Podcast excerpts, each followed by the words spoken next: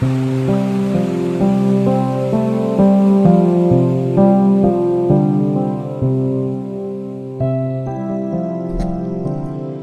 上呢有一个工业品的销售，他喜欢给潜在客户的采购打电话，可答案的话基本上都是拒绝。想约个时间去拜访，也是经常被拒，不知道该怎么办了，就上网求教了。这时候有人高人答了，他要说已经有供应商了，你们说没关系啊。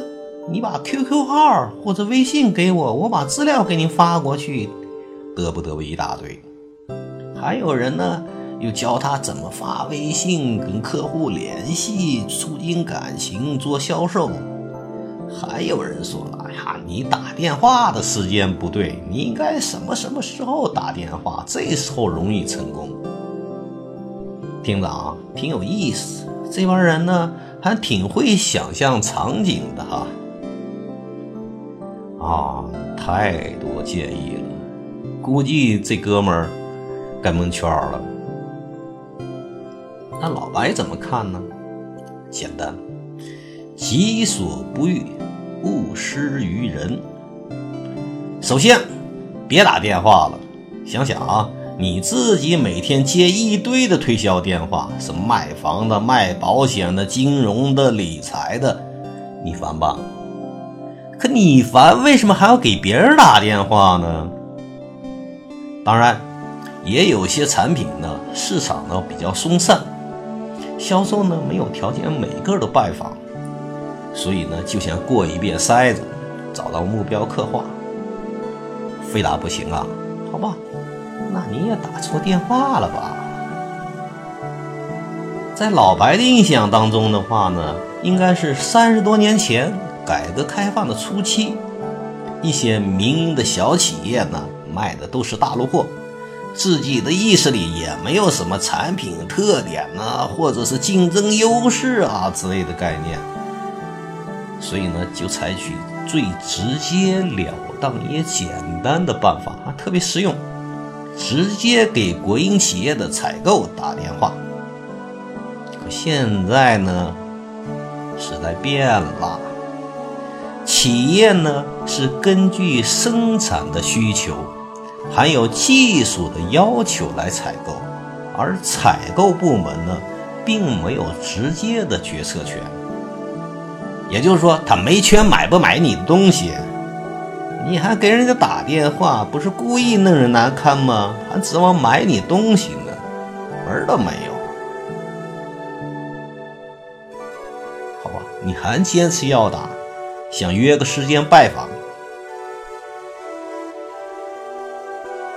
但不是打给采购，而是打给生产部门或者技术部门的一些相关负责人。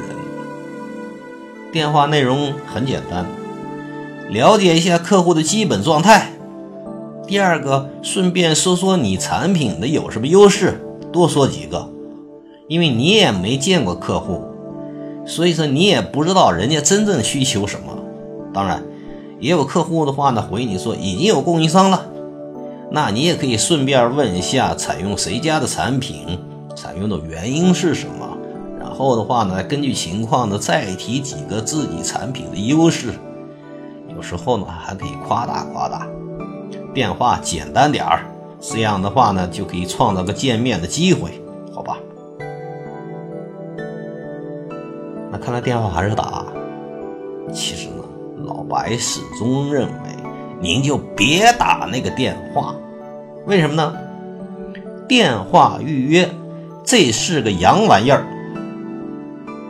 欧美人呢，习惯的话按时间线来做事儿。